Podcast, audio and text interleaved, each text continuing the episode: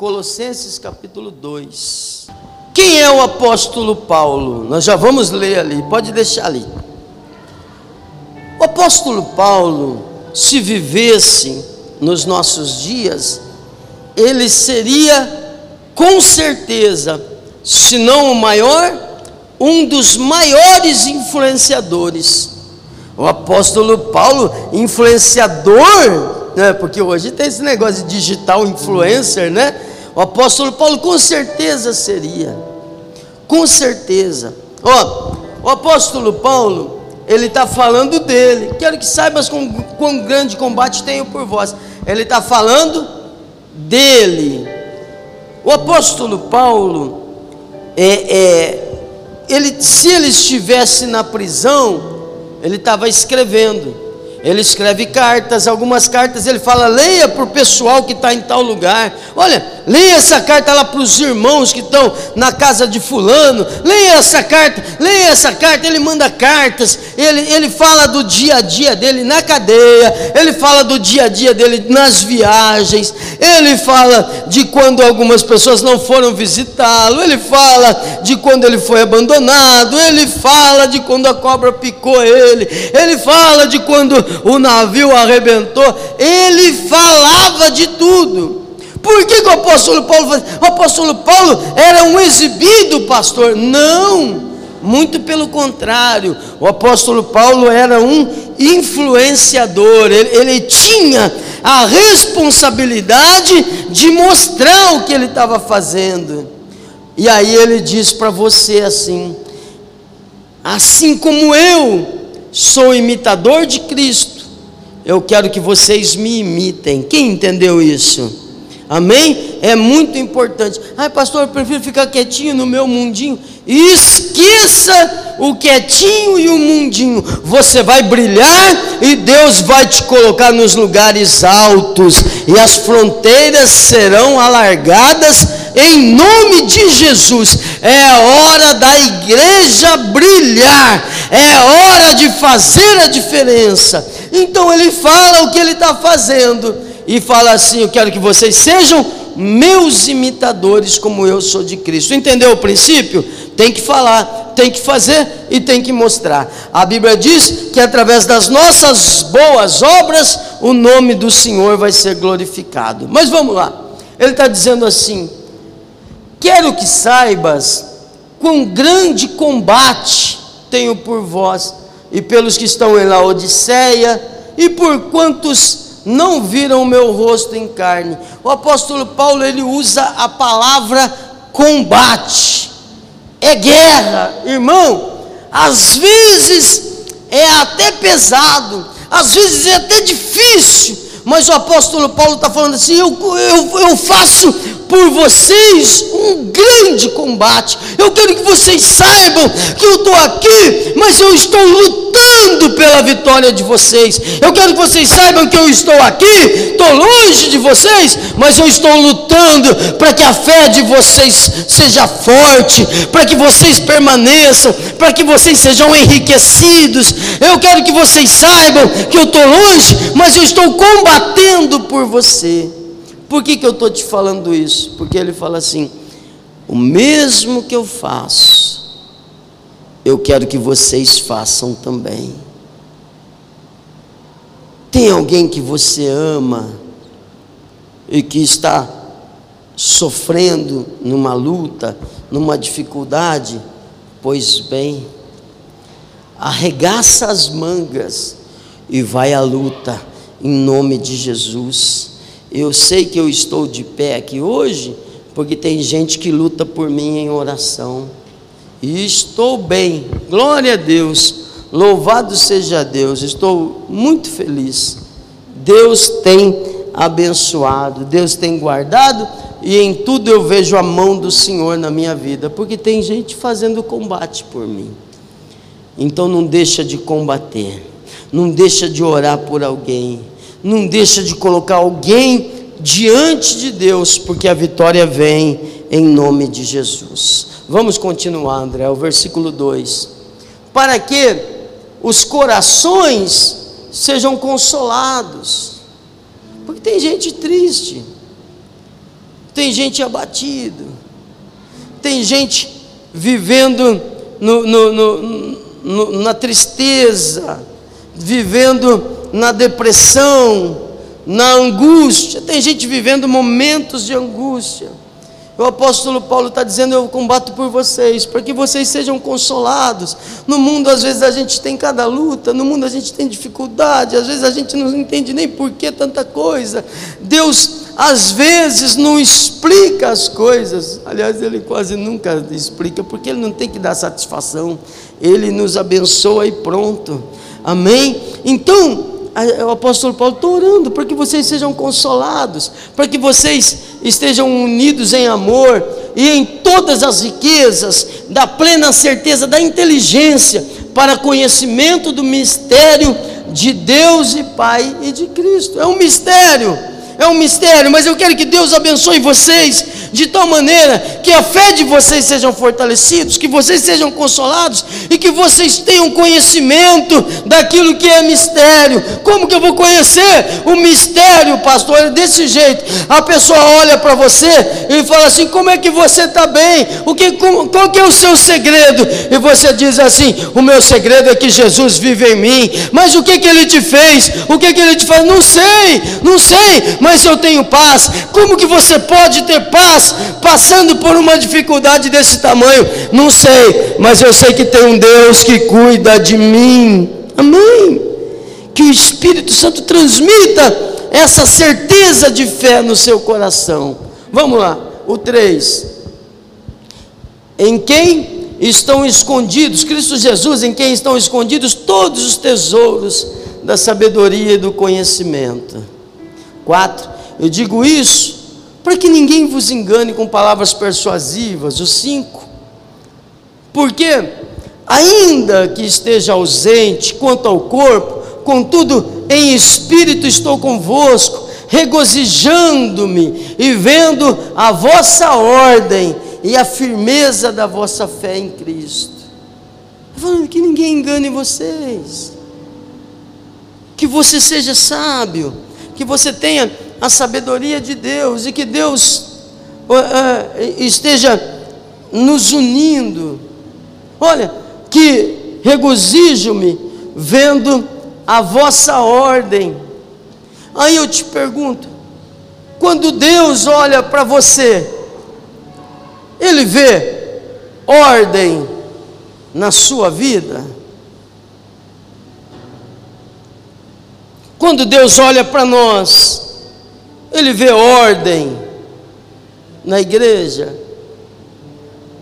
Que seja assim, em nome de Jesus, que o Espírito Santo seja contigo de uma maneira tão forte, que a sua vida esteja sempre em ordem, em nome de Jesus. Amém? Deus vai fazer isso. Olha, regozijo-me vendo a firmeza da vossa fé em Cristo. Não quer dizer que não vai passar luta, não, passa luta sim, Senhor, passa dificuldade sim, Senhor, mas permanece firme na fé. Na fé a gente não anda assim, ó oh, dia, ó oh, azar, ó oh, dificuldade, ó saláriozinho, ó meu Deus, ó calor, ó frio, ó chuva, nunca tá bom. Não. Na fé a gente anda assim, ó, não interessa como é que está o mundo, a gente está pisando firme em nome do Senhor Jesus, firme na fé, pisando firme, alicerçado na palavra, iluminado na palavra, firme, sem vacilar, não interessa se o mundo está desabando não interessa se, o, se o, os montes estão se abalando, não interessa se o vento está soprando, se o rio transbordou, não interessa, a gente permanece firme na fé, amém? Não vacila, em nome de Jesus. O seis, como pois recebeste o Senhor Jesus Cristo? Quem recebeu Jesus? Quem recebeu? Ah, eu recebi Jesus na minha vida. Quem não recebeu, quer receber. Amém? Ah, eu recebi Jesus. Jesus Cristo é o caminho, a verdade e a vida. Recebeu? anda nele. Não dá para dizer que recebeu Jesus e anda no seu próprio caminho. Não dá. Assim como recebestes o Senhor Jesus, assim também andais nele. Então, glória a Deus. Vamos lá ao sete, por favor, André. Enraizado e edificado nele. Eu falei aqui, não sei se quarta-feira ou domingo passado, sobre raiz e edificação. A raiz é natural, é espontâneo, já está, acontece. Se você está no lugar certo, se você está sendo nutrido, se você tem água, se você tem alimento, se você tem a luz, a raiz automaticamente ela vai crescendo. Amém? Isso que você está fazendo aqui é criar raiz. Raiz. É, é, é estar arraigado. Isso é importante. Então, a raiz é espontânea, mas a edificação não é. O pastor, pastor José Augusto, é, ele, ele tem um, é, é, fazenda lá ou é chácara? Não, mas é uma chácara então, né? E aí, já plantou alguma coisa lá? Já? Eu tenho uma vontade de ir lá. Ah, eu quero lá ver, quero lá ver. Mas, depois que você carpinar, porque eu fiquei sabendo que você vai dar uma carpinada, mas eu vou depois, tá bom? É, lá no terreno do pastor Augusto, é, é, alguma coisa planta, e algumas coisas nascem espontaneamente, não é assim? Nasce. Lá em casa eu tenho um vasinho que eu coloquei pimenta, pimenta porque eu acho bonito o pezinho da pimenta, aquela pimenta malagueta, a hiper, ultra, mega ardida. O cheiro dela é ardido já. Você cheira ela, uh, né? Mas não como ela. Eu só gostei, acho ela bonitinha. As pimentas até perde lá, seca. Então eu botei um pezinho de pimenta num vaso. Pois a hora que eu olho do lado, não é que tem pimenta no outro lado? E como que essa pimenta pulou dali para lá? Né? Ah, acontece, sei lá, uma, um passarinho, o vento, o, o, a abelha, acontece. Então, a raiz pode ser espontânea. Se deixar a terra quietinha, pastor Augusto, a, a, a planta nasce, a árvore nasce. Agora, você acha que você vai chegar um dia lá e falar assim: ó, nasceu uma casa, um sobrado com piscina? Nasceu, nasceu, ai, nasceu. Ai. Fiquei dois meses, agora vem um sobradinho nascendo, vem nascendo, primeiro três cômodos, vem. Assim, edificação nasce, gente. Você não vai lá e não bota os tijolinhos um em cima do outro para você ver. Né? Olha, fala, fala comigo assim, ó a raiz nasce. Edificação exige esforço, exige comprometimento. Quer ser edificado? Ah, eu quero, eu quero, todo mundo quer. Pois bem, é, compra livro, ouve mensagem, leia, gaste mais tempo de qualidade com Deus, passe tempo com Deus, passa tempo orando, e você vai edificando. Amém? Olha, tende cuidado para que ninguém vos faça presa sua, por meio de filosofias e vãs sutilezas, segundo a tradição dos homens, segundo os rudimentos do mundo, e não segundo Cristo. Sabe, tem muita coisa que é de sabedoria humana. A, a psicologia está aí, a, a psicanálise está aí, os coaches estão aí, e um monte de outras pessoas que trabalham com motivação. E aí você vai ficar dizendo: Eu posso, eu posso, eu posso, eu posso, eu posso, eu posso, eu posso. Mas tem coisa que não é assim. Tem coisa que não pode. E tem coisa que não dá. No que você pode, Deus te abençoe. No que você pode fazer, desejo que a mão de Deus seja contigo, para te abençoar no que você pode fazer. Se você já venceu muito, glória a Deus, Deus é contigo e você vai continuar vencendo. Mas tem coisa que não pode. tem coisas que nem todo eu posso do mundo pode fazer, não é? Nas coisas que você não pode fazer, Deus pode. Dá um glória a Deus.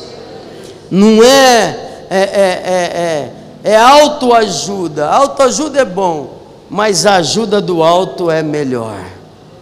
O paralítico podia ficar falando assim: Eu vou andar, vou andar, vou andar, vou andar do tanque da Betesda. Mas o dia que ele teve um encontro com Jesus, ele falou: opa, amém? Então, autoajuda é bom, mas a ajuda do alto é muito melhor. No que você não pode fazer, Deus pode. Ah, existe um monte de filosofia humana enganando, seduzindo, atrapalhando a vida das pessoas. Vê ali, ó. Jesus cabe nisso? Não, Jesus não falaria isso. Então tira exclui da tua vida, não perca tempo com isso. O 9. Tem coisa, não estou falando contra nenhum dos profissionais que eu citei, pelo amor de Deus. Não é nada disso. A sabedoria do homem está aí e ajuda e muito. Não tenha preconceito. Se você precisar de ajuda, vá buscar mesmo. Mas tem coisa que o médico não consegue resolver. E aí Deus pode fazer. Amém? Em todas as coisas somos mais do que vencedores porque nele habita corporalmente toda a plenitude da divindade. O 10. Estás perfeito nele, que é a cabeça de quem, gente? É a cabeça de todo principado e potestade. Nós vamos precisar disso. Repete comigo: Jesus é a cabeça de todo principado e potestade. Está falando de anjo, pastor. Está falando de anjo, está falando de demônio, está falando de todo principado e potestade. Diante do nome de Jesus, todo joelho se dobra, todo poder pertence a Jesus. Dão glória a Jesus. Todo poder pertence a Jesus. Vamos lá, o 11 no qual também estáis circuncidados com a circuncisão não feita por mão do despojo do corpo, dos pecados da carne, mas pela circuncisão de Cristo. Eu não vou me ater ao assunto circuncisão, mas era um sinal na carne que o povo judeu usava. A Bíblia está falando que hoje a gente não precisa mais de um sinal é, é, é exterior, a gente precisa de um sinal interior, algo que Jesus fez por nós. Amém? Vamos lá, o 12. Sepultados com ele no batismo, olha a importância do batismo. Nele também ressuscitaste, pela fé no poder de Deus que o ressuscitou dentre os mortos. Sabe esse irmão que está do teu lado aí? A Bíblia diz que ele estava morto. Igual eu ouvi uma história, a, a, a pessoa sentada, uma moça, sentada no ponto de ônibus, sexta-feira, dez e meia da noite, escuro, escuro, escuro, escuro. O rapaz chegou no ponto para pegar o ônibus, com medo já, e ali ele puxa assunto com aquela moça bonita, boazinha. Ele viu aquela moça tão educada e falou assim: Olha, tudo bem, tudo bem, boa noite, boa noite. Você não tem medo de ficar aqui nesse lugar escuro. Ela falou assim: quando eu era viva tinha, né? Já pensou? É Wesley? Agora, o Wesley, que está nessa câmera aqui, ó, é, é, já teve morto. Mas nós fomos ressuscitados por Cristo Jesus. Amém? Nós ressuscitamos com Cristo, glória a Deus. Louvado seja o nome do Senhor. Sepultados com Ele no batismo, também ressuscitaste pela fé no poder de Deus que o ressuscitou dentre os mortos. O 13. E quando vós estáveis mortos nos vossos pecados e na incircuncisão da nossa carne, nos vivificou juntamente com Ele perdoando a grande maioria das nossas ofensas. É isso que está ali? Está perdoando o que, gente? Perdoando todas as ofensas. Eu quero ministrar sobre a tua vida o perdão de Deus, perdão de Deus. Curve a sua cabeça e vá recebendo o perdão de Deus, porque o acusador continua te acusando, ele vai continuar, mas entenda que você recebeu perdão de Deus, perdão de Deus, ninguém mais pode te acusar, porque você recebeu perdão de Deus, o que podia te acusar, ele diz que perdoou todas as suas ofensas. Diga muito obrigado, Jesus, porque eu fui perdoado. Oh, glória a Deus. Não se esqueça disso. Nunca, nunca. O diabo, ele é bom em estragar a festa. Toda vez que você começa a crescer, quando as coisas começam a dar certo, ele vem e fala assim: Olha, Lembra disso aqui? Você fez isso, isso isso. Isso é o que você é. É por isso que você não vai vencer. Quando você expulsa demônio de uma pessoa, é comum que ele grite: Ele é meu, ela é minha, minha casa, minha cidade. Porque ele tem um documento. Mas olha o que Jesus está dizendo, o 14. Havendo riscado a cédula que era contra nós nas suas ordenanças, a qual de alguma maneira nos era contrária, atirou no meio de nós, cravando-a na cruz. Imagine que você tem uma dívida. Imagine que você deva para o Ivair é um moço muito bom. Muito bom. Mas, vamos supor que Ivair perdeu a paciência. Aí ele vai falar assim: Olha, você não vai me pagar? Manhã, tarde e noite. Ligação do Ivair. Você bloqueia ele, ele pega outro chip só para te ligar de novo. Vou botar o seu nome na rede social. Vou espalhar no WhatsApp da igreja Vou escrever caloteiro no muro da sua casa. Vou falar para sua mulher, para o seu filho. Na escola vão falar para o seu filho que ele é filho de caloteiro. Vou acabar com a tua vida. Vai, pelo amor de Deus, cara. Vou acabar com a tua vida. Vou jogar você no chão. Vou fazer você perder a paz. Até você me pagar. Aí o, o, o irmão Marcelo, Marcelo Rezende, olha, levante a mão assim. Esse moço aqui, o irmão Marcelo. Levanta a mão para o povo saber quem que é. O irmão Marcelo, ele muito rico, ele chega e fala assim: Deixa que eu pago. Vai lá, pega a cédula, risca e fala assim: está pago. Deixa ele em paz. Aí eu vou ser escravo do Marcelo agora? Não. Ele pega a cédula, crava ela na cruz e diz: está consumado. Não vai nem te fazer escravo, porque ele não te libertou para ser escravo dele. Você só fica com ele por amor, não por obrigação e te liberta. Amém? Aí o outro vai querer acusar, mas não pode, não. A minha dívida, o meu pecado, a minha ofensa, Jesus pagou. Dá um glória a Deus. Faz aquela cara de quem não deve nada. Faz aí, faz aí. Faz aí a cara de quem não deve nada. Faz.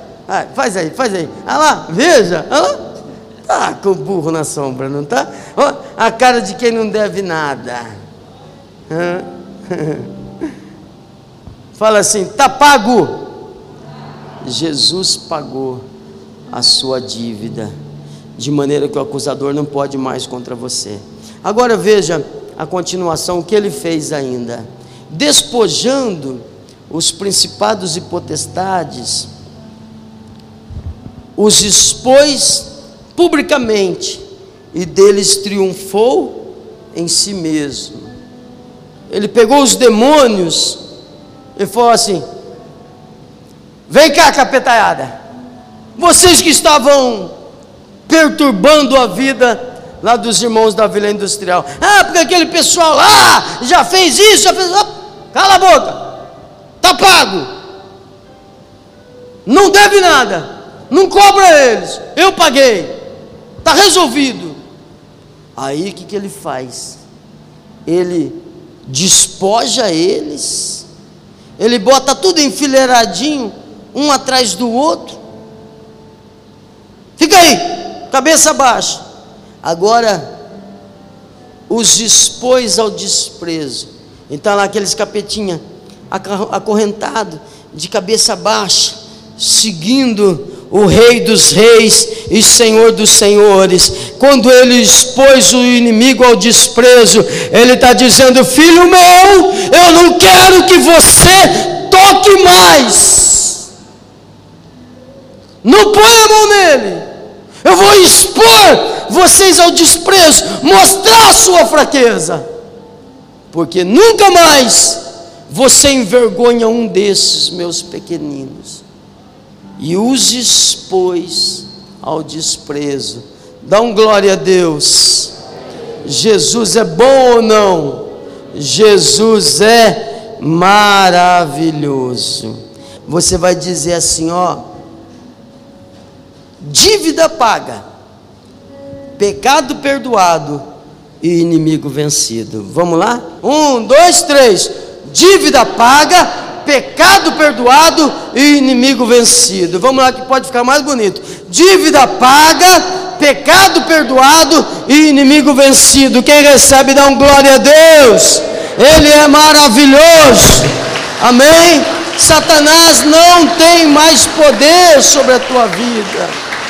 Não deixe a sombra do passado impedir ou atrapalhar a clareza do seu futuro. Não deixe a escuridão das trevas impedir a luz de Deus de brilhar na sua vida. O diabo fica usando os seus pecados para jogar na sua cara e para falar, e fala isso, e fala aquilo, e bota um, e bota outro, mas você vai dizer assim: errei, mas Jesus me perdoou estou perdoado, dívida paga, pecado perdoado inimigo vencido. Glória a Deus. Satanás não tem mais poder de te impedir, não vai mais atrapalhar a sua festa. Eu preciso te dar uma vacina. Nós vamos mudar do texto, André, é, Gálatas, perdão, Colossenses 1, 13, 13 e 14, tá? Uma vacina o qual nos tirou da potestade das trevas. Potestade é príncipe das trevas, príncipe de principal.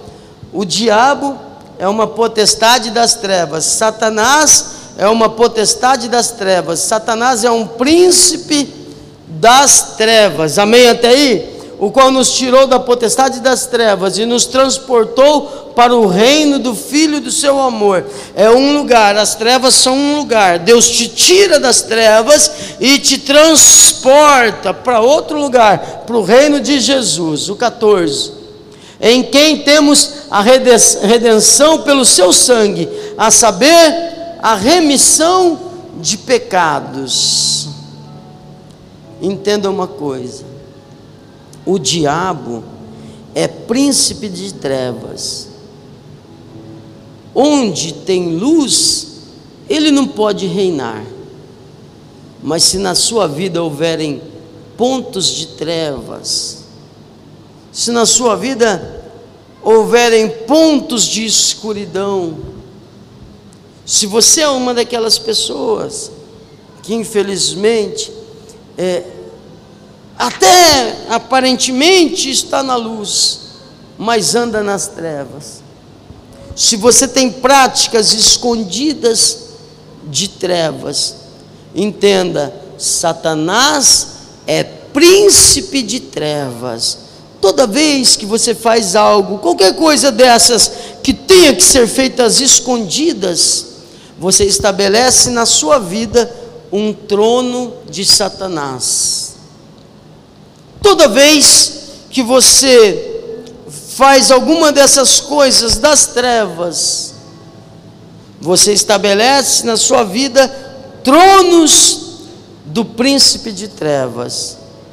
Aí é como entregar para ele de novo um novo documento de dívida.